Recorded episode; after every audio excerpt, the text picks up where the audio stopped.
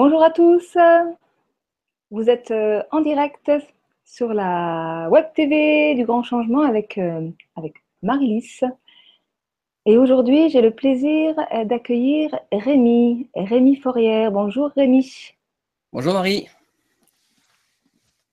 Et Rémi, aujourd'hui, tu vas nous parler de, de la maladie de Crohn, entre autres, et plus particulièrement de l'appel de la vie. Exactement. Et euh, qu'est-ce qui a fait que tu t'es intéressé à la maladie de Crohn, Rémi? Que je me suis intéressé à la maladie de Crohn bah Déjà, déjà euh, j'y suis euh, les deux pieds dedans depuis que j'ai 11 ans. Donc, en fait, donc moi, ma, cette maladie s'est déclarée quand j'avais 11 ans, donc il y a 21 ans. Euh, j'ai eu le droit vraiment à tout, tout ce qu'on peut. En fait, il faut savoir que la maladie de Crohn, déjà, peut être bénigne comme vraiment très, très importante. Ça marche en général par, euh, par des poussées ou des crises. Donc, c'est-à-dire qu'il y a des personnes euh, qui ont la maladie de Crohn en elles, puisqu'on on, pense que c'est génétique, et qui, qui vont la déclarer une fois, faire une crise de deux mois et ne vont plus en entendre parler en fait toute leur vie, par exemple. Mmh. Euh, d'autres vont faire une crise tous les ans. Moi, depuis que, depuis que la maladie s'est déclarée euh, en 1996, euh, je suis en fait en crise constante, permanente, jusqu'à aujourd'hui. D'accord. Alors, oui, pardon. Qu'est-ce que c'est que cette maladie de Crohn? Alors, la maladie de Crohn, c'est une maladie de tout le système digestif, donc c'est-à-dire de la bouche à l'anus. Mmh. Euh, c'est une maladie qui, en fait, euh, euh, nécrose les tissus de l'intérieur et donc crée une sorte de, malabsorption de tout ce qui est nutriments. et donc, bah, les nutriments vont aller se balader un petit peu dans, dans tous les organes et il, va se créer une porosité intestinale, en fait, une mmh hyperperméabilité intestinale. D'accord. Et quels sont les symptômes? Oula, j'ai un petit écho là. Ah. Je ne sais pas si, tu entends l'écho. Pas du tout. Ah. Moi, j'entends. Je ne sais pas si les auditeurs l'entendent. Ah, c'est parti. Des fois, ça fait ça. Donc, oui, quels sont les symptômes? Comment ça se manifeste? Bah, les symptômes, ils sont vraiment, euh, il y a vraiment un panel très très large de symptômes parce que euh, j'ai envie de dire que, comme je disais tout à l'heure, euh, chaque maladie de Crohn est différente. Après, les symptômes les plus standards, on va dire, ce sont euh, des incapacités à garder euh, les sels, les aliments facilement. Donc, c'est beaucoup de diarrhée, énormément de douleurs au niveau intestinal. La plupart du temps, la maladie de Crohn se, se, situe beaucoup dans le côlon. C'est beaucoup le côlon qui est, qui est touché. Euh, mais ça peut vraiment être, comme je disais, tout le système immunitaire, c'est-à-dire que les petites maladies de Crohn, ceux qui ont des, petites maladies de Crohn peuvent avoir par exemple juste des aftes dans la bouche très régulièrement. Parce que c'est à partir de la bouche, c'est à partir du système euh, digestif. Donc, euh, cette maladie entraîne, comme c'est une maladie qu'on appelle auto-immune, donc c'est le système immunitaire qui ne réagit pas bien et qui s'attaque à lui-même en gros. Mmh les gros traitements pour ce genre de maladie sont ce qu'on appelle des immunosuppresseurs. Donc, mhm. c'est-à-dire qu'on écrase complètement le système immunitaire. Et le système immunitaire, euh, tout, le monde, tout, le monde, sait que c'est vraiment euh, le système qui fait qu'on est encore en vie, en gros, hein, qui, nous défend chaque jour. Et donc, euh, vraiment, ces, symptômes peuvent aller jusqu'à jusqu'à même des problèmes, euh, des problèmes euh, cérébraux et, euh, et, et, psycho, parce que puisqu'on a beaucoup de neurotransmetteurs dans, dans, le, dans le côlon et dans le système digestif, et c'est prouvé de plus en plus que le système digestif est notre deuxième cerveau. On a mmh. même prouvé d'ailleurs que les neurotransmetteurs passaient du, du système digestif au cerveau et non pas l'inverse comme on a pensé pendant, euh, pendant des années et des années. Euh, donc voilà. Et donc, euh, je reviens donc aux, immunosuppresseurs qui sont qui nous écrasent complètement. Donc à côté, en fait, on a souvent des de gros gros effets secondaires et j'ai envie de dire que les symptômes des effets secondaires sont souvent aussi importants que les symptômes de la maladie elle-même.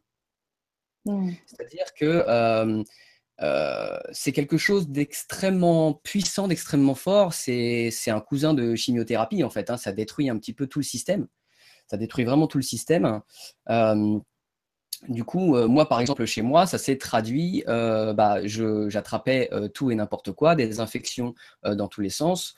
et notamment, chez moi, c'était des abcès donc des abcès vraiment de la taille de, de mandarine, de, de, de, balle de golf, quoi, qui était euh, un abcès, c'est vraiment comme un iceberg. Hein. On a euh, l'extérieur et l'intérieur. Mm. Et, euh, et, des abcès comme ça, à un moment donné, j'ai arrêté de compter, mais je pense que j'en ai eu plus de 70. et ce sont des choses que qu'on incise par, on fait des interventions chirurgicales. Et il y a eu un moment où, où j'ai dû avoir une à deux anesthésies générales par mois pendant deux ans. Donc, mmh. ce qui rajoute aux immunosuppresseurs, les anesthésies générales, c'est aussi quelque chose de très, très, très mauvais pour le système. Voilà. Donc, ça, je dirais que c'est dans le, le, traitement classique? Le classique, et encore, il y a encore énormément, énormément de choses, parce que le traitement classique, c'est on commence d'ailleurs pas par les, immunosuppresseurs, on commence en général par les corticoïdes, donc des, doses, massives de corticoïdes. Euh, on m'a d'ailleurs déclaré euh, corticodépendant au début de ma maladie, euh, alors qu'aujourd'hui, j'en prends plus. Mmh. C'est-à-dire que quand, j'ai commencé, en fait, pendant tout, pendant tout l'été 96, euh, je me vidais, j'avais perdu énormément de poids. Voilà, c'est fait partie des symptômes aussi. On perd énormément de, de poids puisque on ne, on ne retient rien. Mm. Et donc, on n'assimile rien aussi. Et, euh, j'étais vraiment euh, comme, une, comme une allumette, quoi. Et ma mère avait, avait très peur hein, et m'avait emmené donc à, la fin de l'été et même peut-être même un peu avant voir un spécialiste qui, je me souviens très bien de ça puisque euh, elle avait été euh, choquée de sa réaction et elle m'en parle souvent, qui avait dit euh, Oh, mais si tu es encore debout, c'est bon. et, donc, en fait, bah, deux jours après, on était allé voir un autre spécialiste, mais cette fois-ci à l'hôpital Robert Debré à Paris, qui est un hôpital spécialisé pour les enfants et qui est très connu pour, parce qu'il est, c'est un très bon hôpital. Et, en trois jours, il m'avait fait tous les examens possibles. Donc, c'est souvent des coloscopies, des endoscopies. Donc, les coloscopies, c'est pour aller voir à l'intérieur, mettre une, caméra pour aller voir l'intérieur du côlon et mmh. voir euh, comment il se porte. L'endoscopie, en fait, c'est vraiment en fait tout ce qui rentre à l'intérieur. Et fibroscopie, c'est par, euh, par la bouche. Donc, c'est pour voir, la fibroscopie, c'est pour voir plus le haut, donc l'intestin mmh. grêle, et endoscopie, plus le bas, le, rectum et, le côlon. Et après trois jours de, d'examen, de, ils avaient posé le diagnostic, donc euh, maladie de Crohn. Donc il y a eu d'abord les corticoïdes. Euh, j'ai eu très rapidement ce qu'on appelle un, cathéter central, euh, donc avec une nutrition parentérale, c'est-à-dire que j'avais un, cathéter comme une grosse perfusion en fait au niveau du cœur, qui était branché mmh. sur une veine du cœur et qui m'alimentait en permanence par, par des poches en fait. Et je ne, c'était pour mettre au repos les, les, intestins, si tu veux. Et donc, euh, je ne mangeais plus. Pendant 3 à 6 mois, je n'ai plus avalé aucun aliment par, euh, par la bouche. Euh, et j'étais nourri par, par grosses poches de nutriments et de, tout, un, tout un bordel chimique. il y a eu aussi la nutrition entérale, donc par le nez, c'est-à-dire c'est pareil, c'est on, on, envoie une sonde jusque, jusque, dans le, jusque dans les intestins. Euh, voilà, il y, a eu énormément, énormément, énormément de choses, plus les opérations, et là c'est important de le dire, puisque euh, y a eu une, grosse opération en 2001 où on a décidé de me retirer tout le côlon. Alors je te laisse imaginer, en fait, lorsque, lorsque tu es dans, dans une souffrance terrible, que tu as 15 ans, et qu'on te, te qu'on te dit, bah écoutez, c'est la dernière solution, euh, c'est l'opération, et quand on va t'enlever ça, tu vas te sentir beaucoup mieux. toi, tu n'y connais pas forcément grand-chose, et tout ce que, tout ce que j'ai pu dire, c'est, euh, ah oui, s'il vous plaît, euh, faites ce que vous voulez, mais je veux être mieux. Je veux être mieux. Mmh. Aujourd'hui, je ne le regrette pas parce que j'ai fait un, travail sur moi-même et je sais que tout arrive pour une chose et que, et que ça m'a permis d'apprendre beaucoup de choses. Mais il y a encore quelques années, j'ai regretté ce geste parce que j'ai compris qu'on pouvait faire autrement pour soigner. Et c'est de là, justement, j'ai pris un peu de temps pour, pour poser les bases, là, pour t'expliquer un petit peu tout ça, pour vous expliquer un peu tout ça. parce que justement, grâce à ces bases-là, c'est ça qui m'a fait découvrir tout ce qui est ce qu'on appelle médecine alternative. Et donc, j'en suis venu à ça puisque, en fait, depuis toujours, euh, j'ai vraiment eu euh, cette, cette foi dans mon cœur, quelque chose qui, me disait, même, même avant, euh, avant qu'on m'opère, en fait, quasiment dès qu'on m'a parlé de cette maladie et que j'ai commencé à, à, subir plein de choses lourdes, il y avait quelque chose qui m'appelait autre part, en fait, et je me disais, mais c'est pas possible, en fait. Je suis certain c'était mon corps ou c'était autre chose qui me disait, mais je suis certain qu'en fait, on peut, on peut faire tout à fait autre chose. Euh, on peut euh, se soigner et être bien sans, sans forcément souffrir autant et sans enlever des, bouts de nous-mêmes. Euh, et ça, je le savais, mais je ne comprenais pas, je ne savais pas encore, je n'avais pas encore cherché un petit peu, puisque j'avais que, que 12, 13, 14, 15 ans, et mmh. puis je vivais ma vie d'adolescent aussi. Enfin, j'essayais de la vivre parce que c'était quand même extrêmement compliqué, puisque la moitié de ma vie se passait à l'hôpital. Et mmh quand je revenais, bah, euh, la plupart du temps, j'avais, j'avais loupé tous mes cours. Euh, euh, et puis, j'étais considéré aussi comme le malade. Mmh j'étais vraiment considéré comme le malade. Donc, tout le monde faisait attention à moi. Et on se crée une, identité de malade aussi. Mmh donc, quelque part, même si on ne veut pas le voir, on, se, on, se, sent bien dans cette, cette identité de, de quelqu'un à qui, qui, qui, à qui on donne de l'aide tout le temps, du soin, du câlin, du. Voilà. Et, euh, donc, euh, donc euh, il y a eu un moment où, dans cette scolarité, j'ai bien vu que, que c'était pas ça ma vie, qu'il que, n'y avait pas que ça. Et je suis tombé en dépression quand je devais avoir 17-18 ans. et j'ai j'ai arrêté, en fait, j'ai arrêté de vivre complètement. C'est-à-dire que je devais être en, en, en terminale, oui.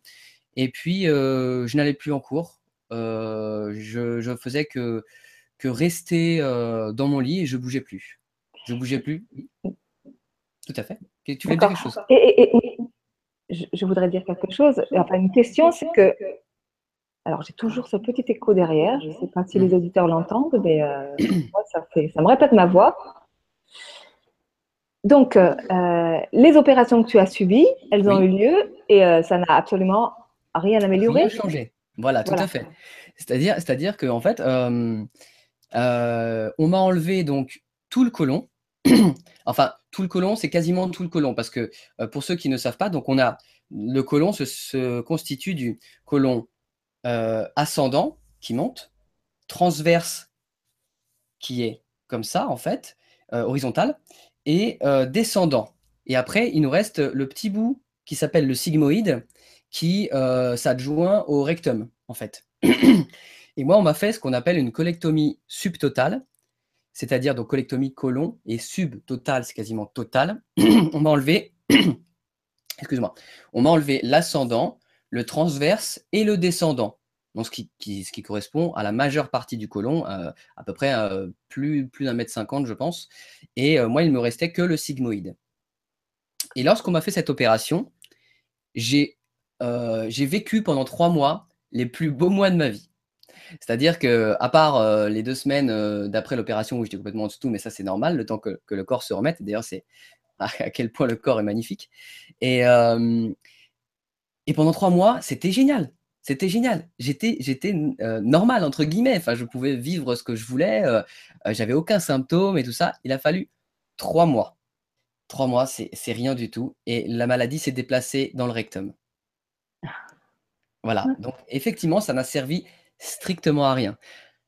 Euh, ça n'a servi strictement à rien. Et d'ailleurs, euh, d'ailleurs, l'une des la dernière grosse opération que j'ai eue euh, en date, c'est c'est l'iléostomie, donc la stomie, qui est une déviation des intestins.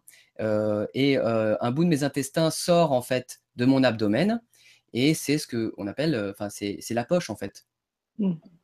Donc aujourd'hui, j'ai une poche. Et donc ça a quand même changé beaucoup de choses dans ta vie au quotidien. ah bah. ça t'oblige à vivre quand même d'une façon très particulière. Très particulière, et je vais même te dire, en fait, au début, c'était horrible le, le, la, perception qu'on a du corps, de son corps. C'est-à-dire qu'on se regarde dans la glace et on fait, mais en plus, avec tout ce que j'ai, tout ce que j'ai vécu, tout ce que j'ai traversé, tout ce que j'ai, euh, comment dire, euh, expérimenté comme médecine alternative et tout ce que je crois maintenant aujourd'hui sur, sur les énergies, sur, euh, sur le physique, sur, sur tout ça et sur le, naturel, je, regardais ça et je me dis, mais c'est tellement pas naturel. Et j'en avais mal au cœur. Et, les premiers mois, j'avais des pulsions, j'avais presque envie de, prendre ça et, de l'arracher. Parce que j'avais ces pulsions-là et je me disais, non mais non, le fais pas parce que ça va être pire que mieux. Mais euh, je, me disais, ça n'est pas naturel, ça n'est pas moi, ça n'est pas mon corps, ça n'est pas un, corps naturel et, qui vit. Mais ceci dit, c'est moi qui ai choisi cette opération parce qu'encore une fois, il y a deux ans, j'étais encore en train euh, de mourir. Et euh, les médecins voulaient encore m'enlever ce qui me restait encore, c'est-à-dire le sigmoïde, donc un petit bout de, de, colon, plus le rectum. Et, euh, et, il voulait me mettre une poche à vie parce qu'en fait, tout le rectum et le sigmoïde étaient très, très, très abîmés. Et je leur ai dit euh, écoutez, on va arrêter les dégâts ici. on va faire ce, dont je ne voulais pas, mais on va le faire quand même, puisqu'on va mettre au repos le sigmoïde et le rectum.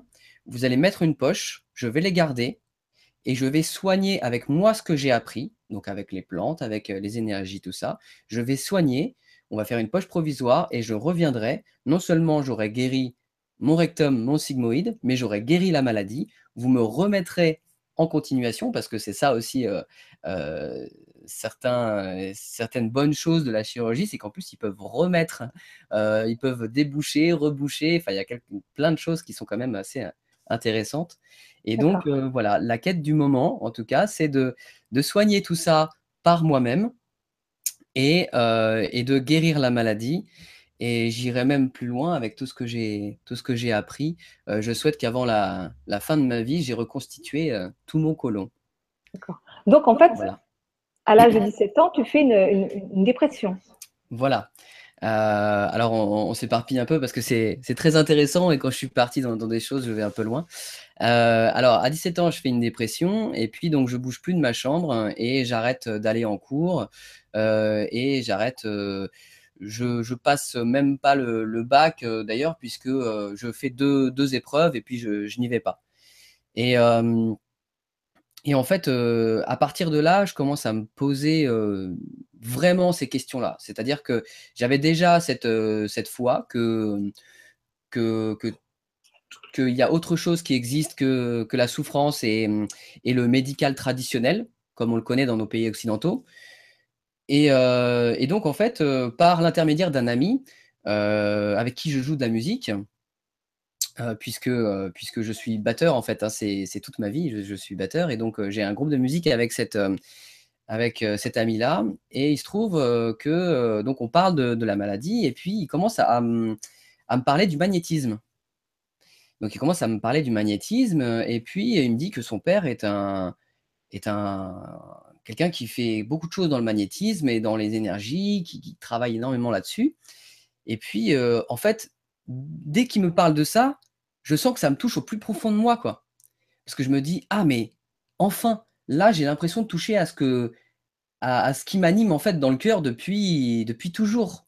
Et je me dis, ok, là, il y a une porte, il y a vraiment quelque chose, et c'est vraiment ça vers, vers, lequel je dois, je dois tendre. Je le sens en tout cas au profond de moi. Au profond de moi. Donc, je vais voir son père, et puis en effet, il me, euh, il me fait, il commence à faire des séances de magnétisme. Donc euh, le magnétisme, des, des, impositions des mains, donc tout autour de, de, la vibration de l'être, en fait, hein, vraiment toutes les énergies que l'on dégage. Et je ressors de là, je suis, mais je suis patate, quoi. Je suis transformé. j'ai vraiment, ça me fait énormément de bien. Et donc, je continue à faire ces séances avec, avec cette personne-là. Euh, jusqu'à en faire euh, tout seul à la maison, à apprendre euh, que qu'on a tous du magnétisme en nous, qu'on peut tous être reliés à, ces énergies et à pouvoir se faire du bien, mais faire du bien aux autres également. Euh, et c'est le début de beaucoup de choses puisqu'il me parle euh, d'ouvrages et notamment un qui a changé ma vie qui est euh, le traité d'occultisme de Papus. Mmh qui, qui, en fait commence à parler tout simplement de médecine holistique et de différents corps. Donc, dans notre, dans notre modèle occidental, on est habitué à avoir le corps physique uniquement. Dans le modèle holistique, on a donc le corps physique, le corps mental, le corps émotionnel et le corps spirituel. On a quatre corps. Mmh. Euh, il y en a qui pensent qu'on en a trois, mais en général, c'est à peu près la même chose selon les croyances. C'est vraiment, il faut, faut mmh. prendre l'essence de, de, chaque chose et puis euh, prendre les, les, mêmes choses qui sont, enfin, comment dire, qui sont euh, communes, voilà, à chaque croyance, puisque ça répond à la même base en général. Et donc, je, vois qu'on a vraiment beaucoup de corps. Et à partir de là, je commence à me documenter euh, sur, euh, sur les énergies, sur, euh, la psychosomatique. il m'emmène au comportement des photons dans le corps, aussi à l'EFT, à la PNL. Qu'est-ce qu'il y a eu d'autre? À la libération des émotions aussi en fait, depuis, l'enfance, des choses que l'on a gardées intra-utérin, euh, voire même euh, euh, qui viennent de la généalogie, en fait. et je commence à faire tout un travail où je commence à me complémenter, en fait, à côté des traitements, à me complémenter grâce à ces énergies. Et, je sens, en fait, que, ça me remonte à chaque fois je sens que c'est comme un, pansement parce que c'est pas quelque chose qui me guérit, mais ça commence à être vraiment quelque chose qui me soigne à chaque fois et qui me, euh, qui me, qui me fait énormément de bien à ce moment-là et des, des, effets secondaires aussi des traitements, puisque euh, parmi tous les effets secondaires aussi, à un moment donné, euh, je n'avais je n'avais plus de... Je n'arrivais plus à réfléchir. Je mmh. n'arrivais plus à réfléchir du tout. C'est-à-dire que c'était tellement fort que je n'étais plus Rémi. Moi qui aimais parler, moi qui aimais qui aimait converser, parler de tout et de rien, je n'arrivais plus à réfléchir. Et je n'avais même plus de vocabulaire, en fait. C'était en train d'atteindre carrément mon intégrité mentale, cérébrale. Euh, voilà. Et donc, je, vais, euh, je vais passer ce, moment-là, en fait, qui a duré dix ans, où j'ai appris énormément de choses, euh, jusqu'à jusqu'à il y a 3-4 ans, où là, il s'est passé quelque chose, et je pense que c'est peut-être l'une des choses les plus importantes à retenir dans ce que je vais dire aujourd'hui il s'est passé ce qu'on ce appelle l'acceptation. L'acceptation de ce qui est. Mmh. C'est-à-dire qu'avec tout le travail que j'ai fait, euh, je, pensais, je pensais avoir euh, accepté cette maladie, en fait, euh, depuis toujours, depuis le, depuis le tout début même. Et en fait, j'ai vraiment, je me suis vraiment rendu compte que je l'avais accepté il y a, il y a même moins que ça, il y a 2-3 ans, car j'ai été aussi mal que j'ai été bien. J'ai eu l'impression de me prendre 21 euh, euh, ans de maladie et de souffrance en trois mois parce que j'ai vraiment compris en fait que j'étais malade, euh, que, enfin que j'étais malade, que quelque chose n'allait pas en fait. Et à partir de ce moment-là, je suis passé justement de l'état de malade. Mon cerveau, j'aime bien, j'aime bien dire que mon cerveau a complètement switché, c'est-à-dire mmh. que il a, il s'est, euh, quand moi j'emploie le terme de switcher, c'est-à-dire qu'il s'est retourné en fait complètement. Mmh. Euh, et je suis passé de l'état de malade à l'état de quelqu'un qui est en train de guérir. Mmh. Et ça, c'est, ça a changé ma vie. Bah oui.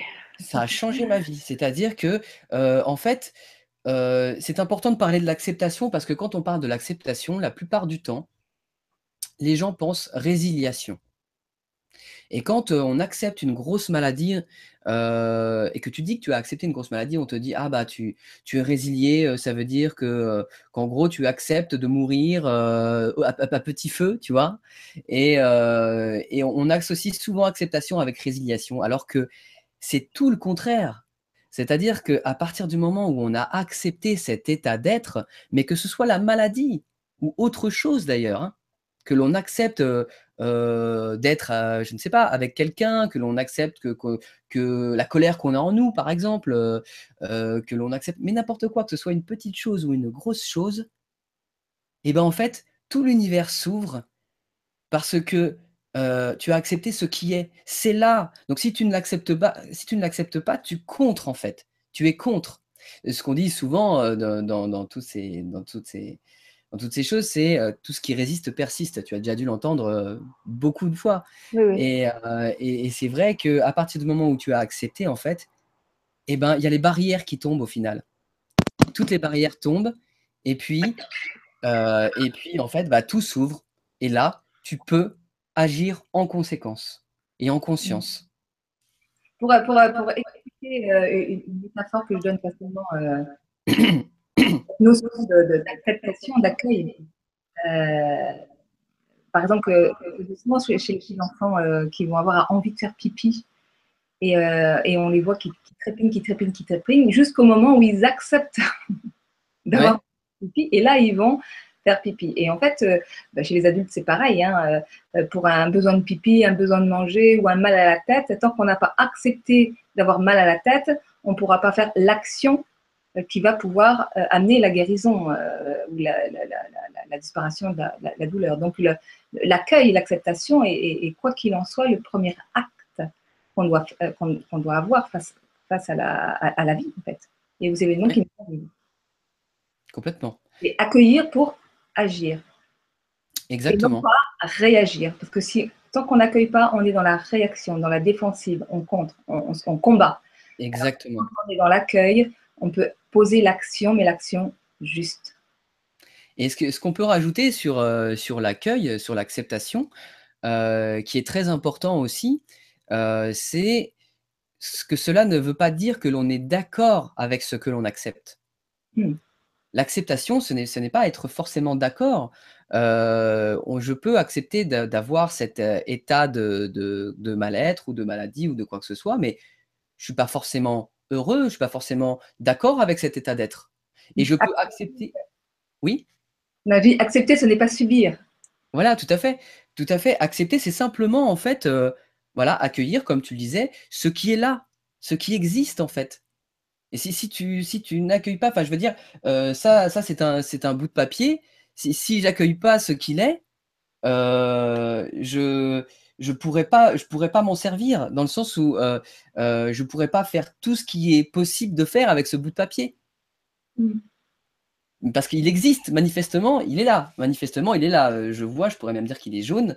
Et je, je, peux si je l'accepte en tant que tel, je peux en faire quelque chose. C'est ce qu'on accepte, le principe de réalité. Accepter le principe de réalité. C'est la réalité. Tout à fait. Et voilà, donc je pense que cette, cette notion d'acceptation est vraiment, vraiment extrêmement importante dans, dans, tout ce qu'on fait, dans, dans, tout ce qu'on est. Euh, et donc, bah, alors voilà, donc je reviens, reviens à cette histoire. Du coup, donc à partir du moment où j'ai commencé, où j'ai pas commencé, où j'ai accepté, euh, et ben en fait, toute ma vie a changé toute ma vie a changé puisque j'avais même cette impression, puisque tu sais, ça fait dix ans que je fais euh, des recherches euh, sur euh, même sur la physique quantique et puis que je travaille sur moi et tout ça. Et je me suis même rendu compte que juste après l'acceptation, je me suis rendu compte qu'en fait, les choses, je les faisais, comme tu dis, en réaction. Et donc, je les faisais, je les balançais en fait comme ça dans l'univers. Tu vois Genre, hop, hop, hop, je fais ça, je fais ça, je fais ça, je fais un truc par là, je fais un truc par-ci et tout. Et en fait, tout est arrivé à ce moment-là. À partir de, cette acceptation, tout s'est mis en forme. Comme si le puzzle vraiment prenait forme. C'est-à-dire que comme si tous les schémas que j'avais mis au point euh, depuis, cette, dizaine d'années m'apparaissaient en fait pour de vrai, en fait. Tout simplement. Et toutes les techniques que j'avais essayées, eh ben, je les ai réessayées par la suite j'ai réexpérimenté, mais donc dans cet état d'acceptation. Et du coup, euh, mais ça a été beaucoup plus, euh, beaucoup plus facile et beaucoup plus palpable. Tu vois? Et, euh, et donc aujourd'hui, justement, j'arrive à expérimenter beaucoup plus que, que juste essayer de savoir. Parce que ça, c'est quelque chose aussi dont il faut parler, je pense. le savoir n'est pas l'expérience. Le mmh. savoir n'est pas la connaissance. C'est-à-dire que pendant une dizaine d'années, j'ai beaucoup lu. J'ai énormément lu. Euh, je me suis documenté sur Internet. Euh, et je suis arrivé à un moment donné où je me suis perdu. Je me suis perdu parce que je ne faisais que lire. J'ai lu tous les premiers livres. on, m'a parlé de la loi de l'attraction. j'ai lu, comment dire, le pouvoir du moment présent de Eckhart Tolle, tu sais. j'ai lu tout ce qui était Krishnamurti et, et tout ça. Et j'ai envie de dire toutes les bases de de quand on commence à comprendre les énergies et à vouloir travailler avec les énergies et avec ce qui nous entoure et les émotions et tout ça.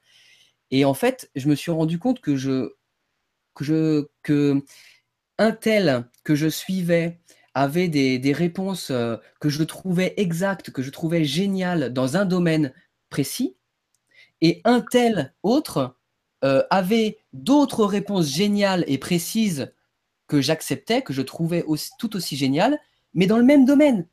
Et pourtant, ils se contredisaient. Alors que je trouvais les deux, et je trouvais les deux réponses géniales. Et à partir de ce moment-là, j'ai, j'ai commencé presque à, péter un câble parce que je me disais, mais euh, comment ça se fait que lui, il a raison, que je pense qu'il a raison, et lui, je pense qu'il a raison, alors qu'ils se contredisent. Et on parle exactement du même domaine. Et mm. c'est là où s'arrête la limite du savoir, je pense. Mm. tant que nous-mêmes, nous n'avons pas expérimenté euh, on ne peut pas savoir la, vérité en fait qui nous anime, la vérité qui nous anime, parce que la seule vérité en fait, pour moi, c'est mon intime conviction, la seule vérité est la nôtre. C'est notre vérité. C'est-à-dire qu'on peut aller piocher euh, des, éléments par-ci, par-là, et il y a des choses qui sont standards. Euh, et on peut, on peut se, nourrir de ça, hein, si on parle de nourriture on peut se nourrir de, ça, euh, mais à la fin, il n'y a que toi qui peux savoir ce qui est bon pour toi. Et donc, il n'y a que toi qui, dois expérimenter et rester le nez fixé dans ces livres, dans, ces bouquins, dans Internet, dans n'importe quoi. Et bien, au final, ça, ça a ses limites. Ça a ses limites. Tu arrives à une limite. Et la limite se transforme euh, lorsque tu commences à expérimenter. Et c'est vraiment ce qui est en train de se jouer aujourd'hui, en tout cas dans ma vie. Et grâce, euh, grâce à ça, avec tout, le film que je suis en train de mettre en place et tout ça, c'est euh, le début donc, de l'acceptation il y a quelques années et, de mettre euh, en, action tout le savoir et, tout ce que j'ai acquis en fait pendant dix ans. C'est ce que je suis en, train de mettre. Et lorsque tu mets tout ça en branle, eh ben, tout, tout, tout, tout, tout joue autour de toi et tout arrive. Et là, là, enfin, la loi de l'attraction commence. Mmh. Et j'adore cette expression. C'est pas une expression, c'est une citation de Edgar Allan Poe euh, qui dit euh, Tout mouvement, de quelque nature qu'il soit, est créateur. Et je, je la trouvais déjà pas mal. En fait, avant, je la trouvais pas mal. Et plus je mets mon énergie en mouvement, plus euh, je joue avec toutes les particules qui sont autour et à l'intérieur de moi, et plus elle prend tout son sens. Tout mouvement, de quelque nature qu'il soit, est créateur. Hmm. Donc, tu as arrêté de subir euh, ta maladie pour devenir acteur et créateur de ta vie. Et donc, de là a émergé tout un tas de, projets. Et comme par magie, euh, des personnes sont arrivées vers toi, t'ont proposé des choses. Et c'est comme ça que tu as mis en branle un projet de réalisation de, de films. Exactement.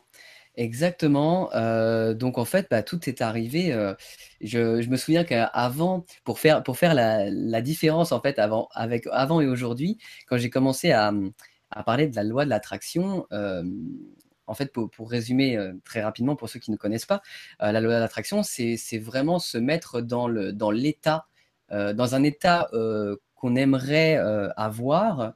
Je, vais prendre les exemples les plus simples, hein, c'est-à-dire euh, on veut une nouvelle voiture, on veut, euh, on veut la guérison, quoi que ce soit. On se met dans cet état, on essaye de, penser, euh, essayer, de voir comme si cette nouvelle, cette nouvelle voiture était déjà là, comme si cette guérison était déjà là, qu'on est, qu'on est, déjà, qu'on est déjà guéri.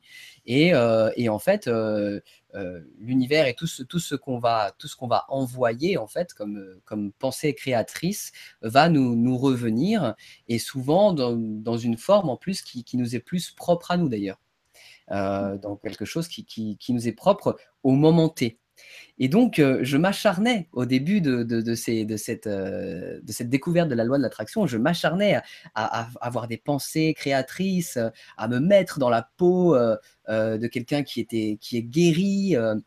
Euh, et je vivais tout ça au quotidien et je, me, répétais même des autosuggestions tous les soirs. Je me répétais, euh, il, fut un temps, je, me répétais euh, une centaine de fois une même phrase avant de m'endormir pour essayer vraiment de creuser la, création. quoi. Et à partir de. Et, et rien n'arrivait. Enfin, il arrivait des choses, mais c'était des petites choses. Et c'était en rapport totalement avec, les, avec ce que j'étais, c'est-à-dire les mouvements que je n'avais pas encore mis en place. Donc il arrivait des petites choses, mais vraiment, il fallait que je force, il fallait que j'y aille, tu vois. Et aujourd'hui, mais aujourd'hui, c'est presque trop facile. c'est-à-dire que euh, à partir du moment où j'ai commencé à ne plus subir, à accepter, à agir et à mettre tous ces mouvements dans, dans la vie, et eh ben aujourd'hui, en fait, tout arrive. Tout arrive, tout ce, tout ce dont j'ai rêvé, tout ce que j'ai envoyé à l'univers depuis dix ans, tout est en train d'arriver, mais en bloc, mais depuis six mois, mais c'est complètement dingue. C'est quelque chose de magnifique. C'est-à-dire depuis un an déjà, mais depuis six mois. Alors donc j'ai rencontré donc Alexandre, Alexandre Boulik, qui est le réalisateur du film, euh, puisque je faisais une énième euh, thérapie euh, je voulais essayer une énième thérapie qui s'appelle le Festen, qui est la libération des peurs depuis l'enfance, des peurs que qu'on a ancrées depuis l'enfance, même intra-utérin. Et donc, forcément, de par cette thérapie, on se voit souvent, euh, et puis euh, je lui raconte un peu toute ma vie. Et puis, je lui dis à un moment donné que je veux écrire un livre sur ce qui m'arrive, sur la maladie, sur euh, mon envie folle de vivre et parce que j'ai toujours été quelqu'un qui adore la vie et qui, qui est euh, d'ailleurs quand je ne suis pas à l'hôpital, je suis sur scène en train de, donner des concerts, donner des concerts de musique ou donner des cours de batterie. Et, euh, donc, donc il, est, touché par cette histoire et puis, et puis il me dit mais un livre c'est super et puis et si, si on le mettait en image, si on en faisait un film et du coup, bah, c'est vrai que très rapidement, en fait, euh, on, a, on a continué à parler et on est tombé euh, d'accord pour commencer à faire un film documentaire. Et à partir de ce moment-là, tout, tout a explosé. C'est-à-dire que on, s'est mis à fond tous les deux.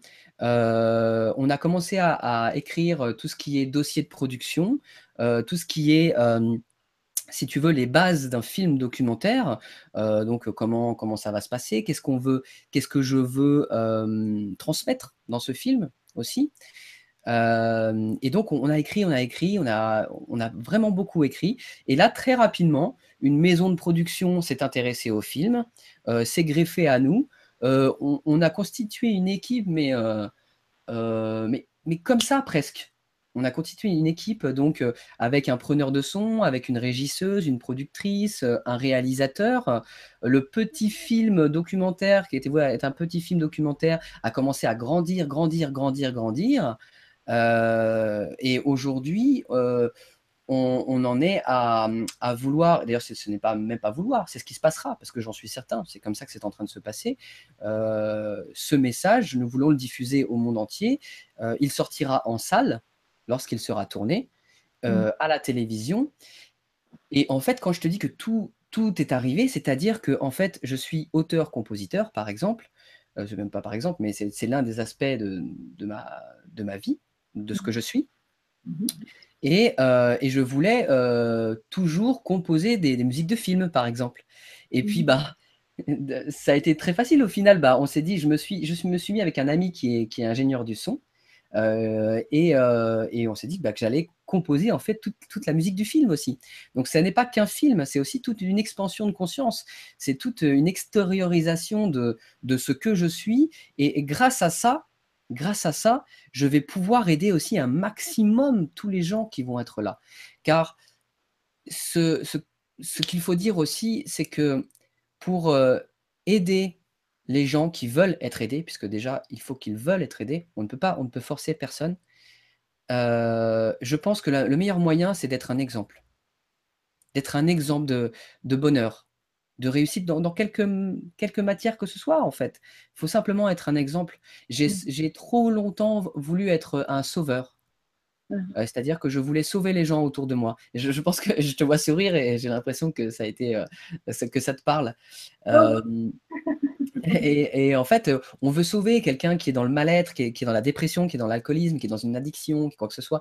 Et on l'aide et on lui dit, mais tu vois, il existe telle plante, il existe telle chose, tu peux l'essayer et tout. Et puis on l'accompagne, on l'accompagne. Et puis ça nous prend toute notre énergie. Et puis au final, on se rend compte de quoi?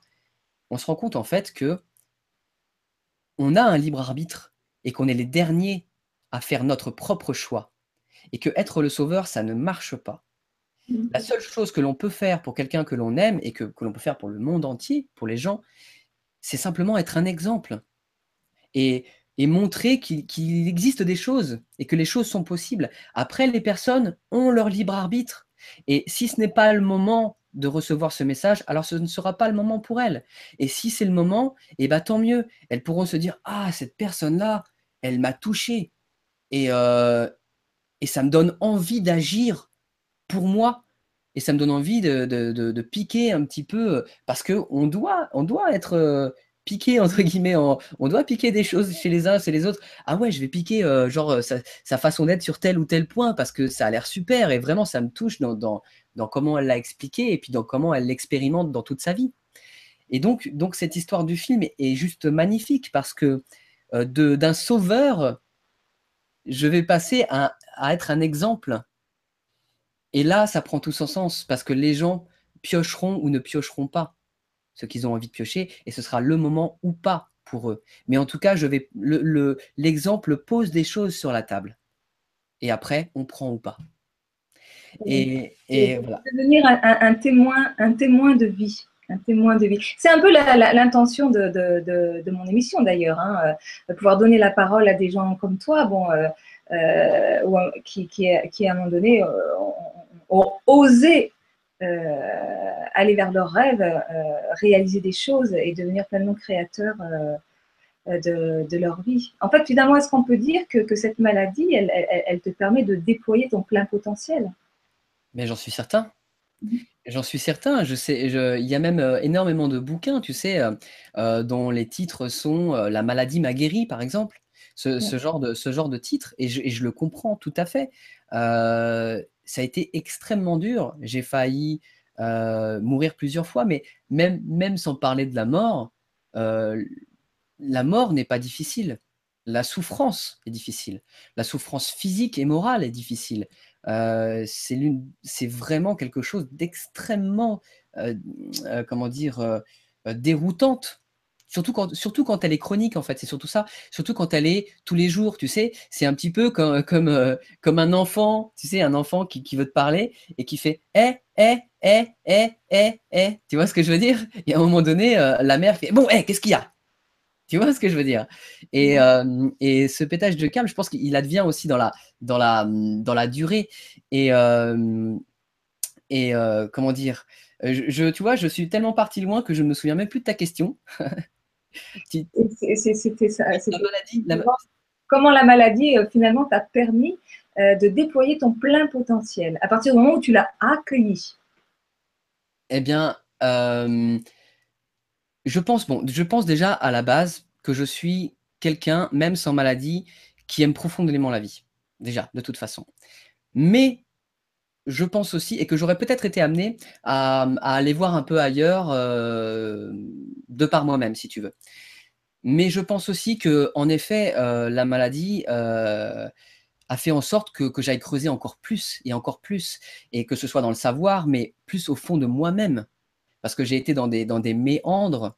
je parle vraiment de méandres, hein, de, aussi bien moral que physique, et c'est pour ça, c'est là où c'est là où, j'en venais, qui, sont extrêmement durs. Et il y a une question, il y a une question qui est très très intéressante et euh, avec, le, avec laquelle, sur laquelle je débat avec souvent avec un ami en particulier, qui est faut-il avoir souffert pour connaître le véritable bonheur?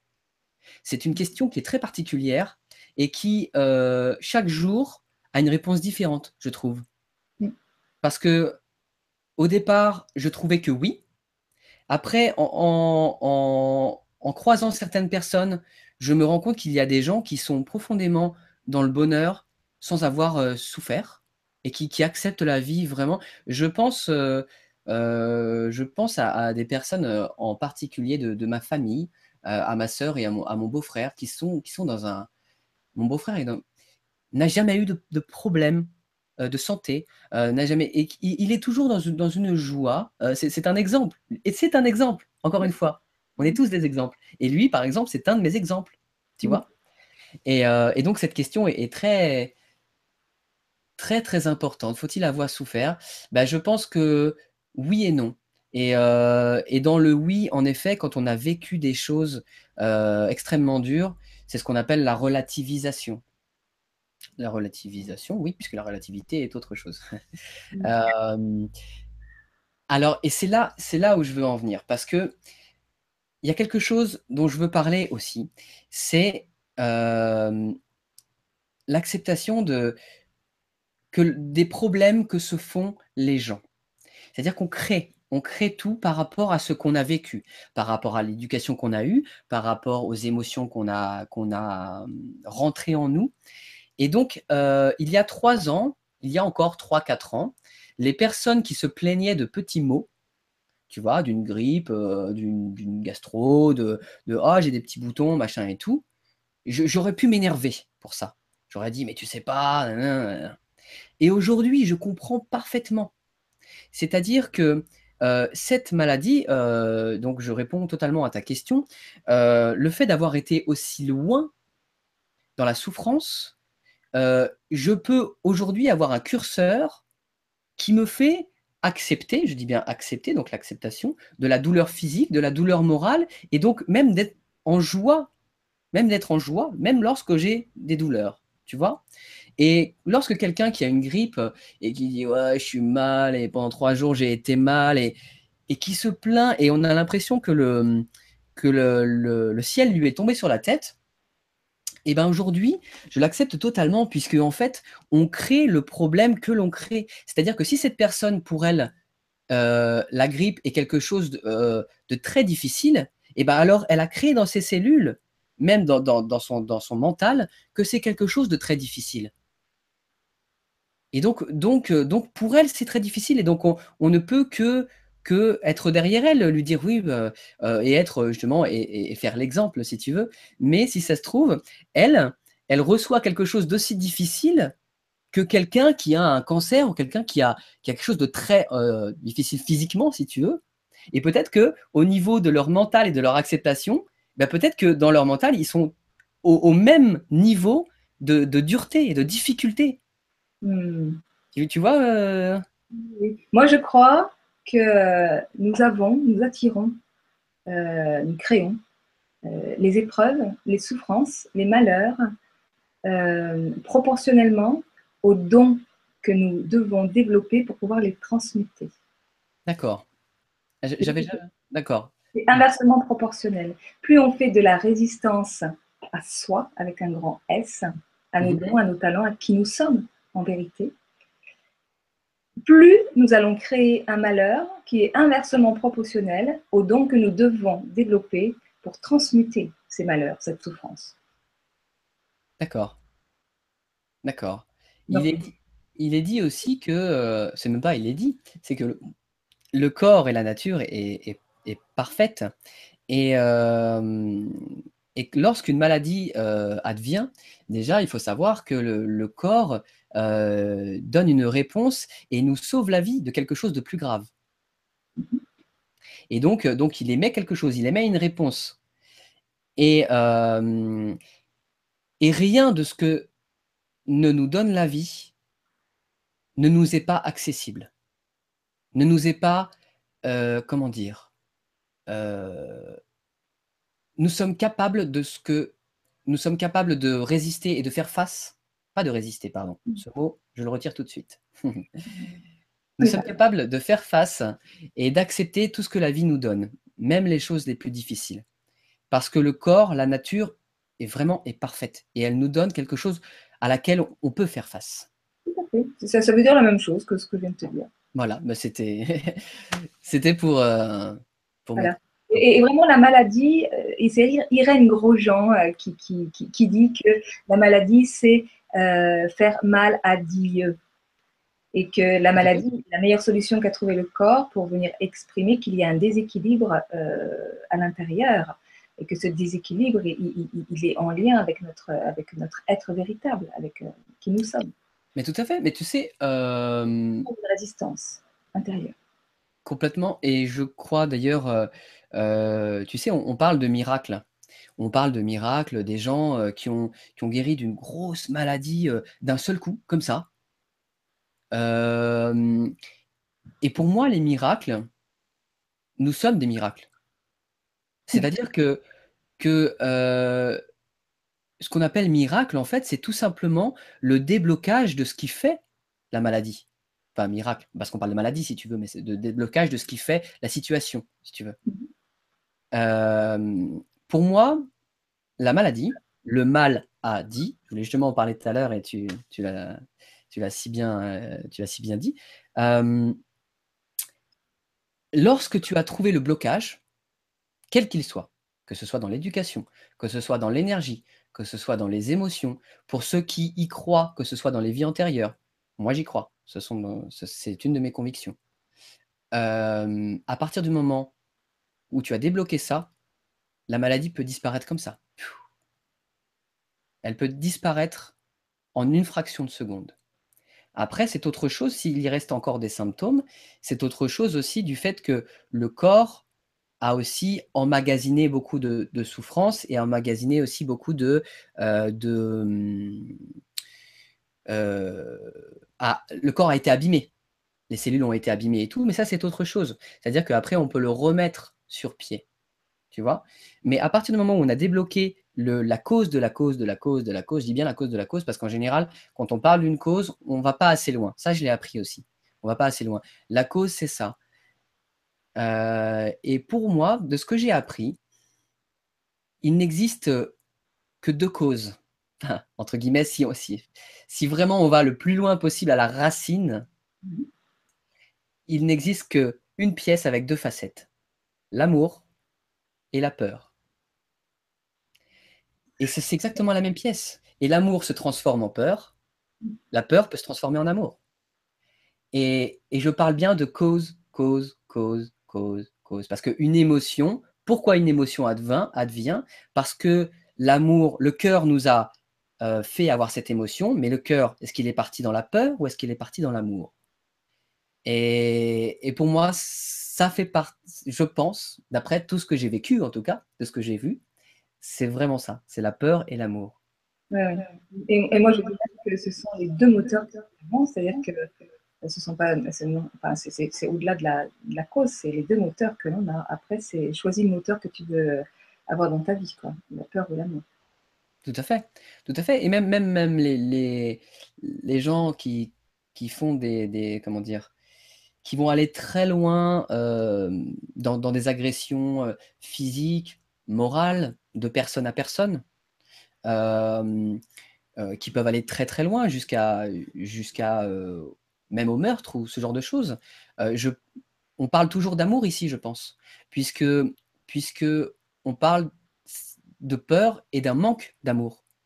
On parle d'amour, mmh. mais d'un manque d'amour ou d'un amour qui n'a pas réussi à, à se développer d'une façon euh, bah, de, l'amour pur et donc il s'est développé d'une façon de la peur. Et la, peur euh, a pris le dessus mm. sur, sur, tout le système de la croyance de la personne, si tu veux.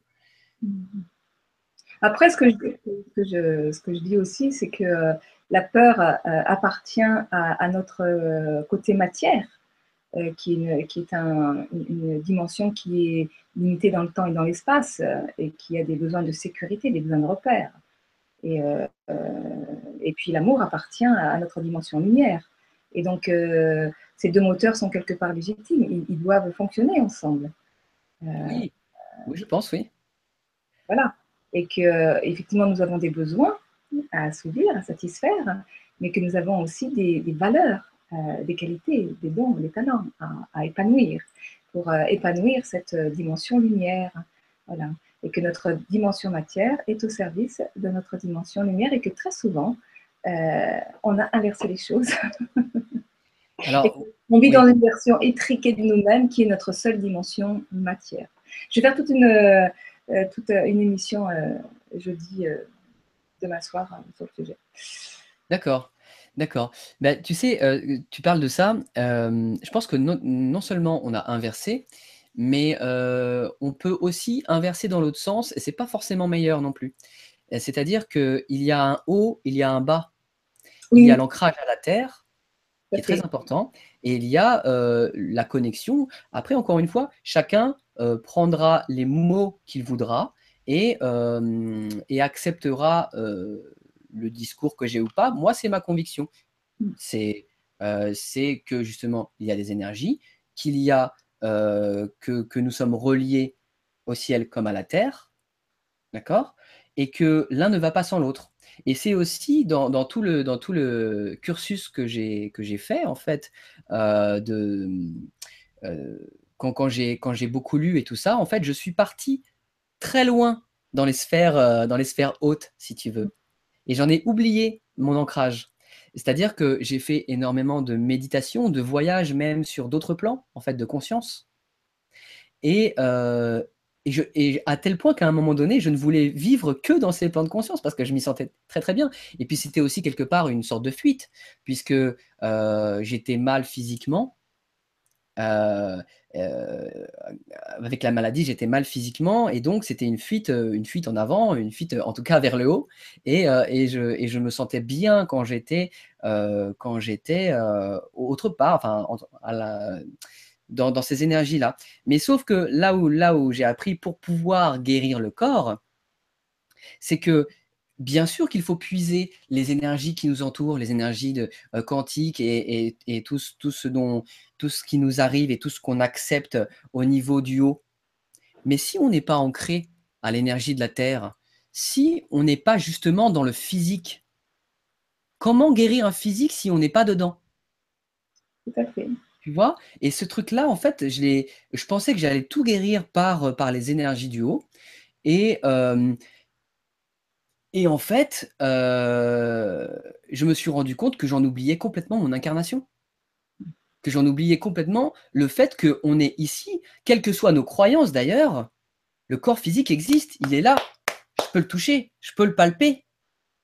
Et si, si, euh, si on l'oublie, comment veux-tu comment veux-tu guérir quelque chose qui... C'est encore une fois l'histoire de l'acceptation. Quelque part, il y a la non-acceptation du corps physique. Donc il y a aussi l'inverse. Tu parlais du corps physique, on, a trop dans notre, dans notre société occidentale basée là-dessus, mais aussi il faut faire attention quand tu, quand tu vas expérimenter toutes les sphères un peu plus hautes, la méditation et puis les énergies et tout ça, à ne pas trop partir à, ou alors à partir en haut mais en bas et à rester dans la vie 3D entre guillemets. tu vois ce que je veux dire? L'idée, c'est pas de choisir l'un ou l'autre, c'est euh, il y a les deux et que les deux doivent fonctionner ensemble, puisque l'idée, c'est que la lumière s'incarne dans la matière et que c'est bien de ça dont, nous parlons. Alors, je vais, je vais, te, je vais nous ramener sur Terre, hein, parce que, en fait, là, on arrive à la fin de l'émission. Bah, c'est génial, j'ai pas vu le temps passer, c'était super. Ah, bah oui, moi non plus, hein, même, j'ai même oublié tout le monde, hein, excusez-moi. Euh très, très, chers amis auditeurs. Bon, alors, il y a quand même euh, Frida qui nous fait un petit message là. Donc, je vais te, le lire. Donc, euh, bonjour Rémi, Marie-Lys, merci pour cette Vibra conférence. J'ai la maladie de Crohn depuis 2008 suite à un gros changement dans ma vie. J'ai été traitée par Pentasa depuis et je me porte bien. Pas d'opération. J'ai quasi arrêté le traitement car, comme tu le dis, les symptômes liés aux effets indésirables sont pires que ceux de la maladie, fatigue chronique par exemple. Je fais une colo tous les deux ans pour surveiller l'évolution de la maladie et ça va. Donc j'imagine que ce n'est pas une colonie de vacances, mais une coloscopie. oui, tout à fait. Je ne fais aucun régime, mais m'alimente correctement et sainement. Le seul bémol est la fatigue. Le sport m'aide beaucoup. Je le pratique quotidiennement et fais plus et fait plus de deux heures. Alors deux heures, on ne précise pas, euh, précise pas si c'est deux par jour ou par semaine. D'accord. Donc voilà, il n'y a pas de question particulière. Je crois que c'était juste un petit témoignage. D'accord. Bah merci Frida. Voilà. Merci beaucoup. Donc, euh, comme on arrive à la fin, euh, quel serait le mot de la fin? Qu'est-ce que tu as envie de, préciser sur ton projet ou sur euh, quelque chose c'était important à envie vraiment de dire?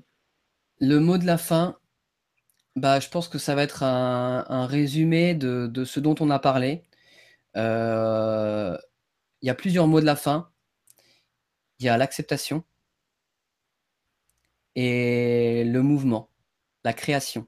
La création par l'expérimentation. Voilà, je pense que c'est vraiment les choses les plus importantes.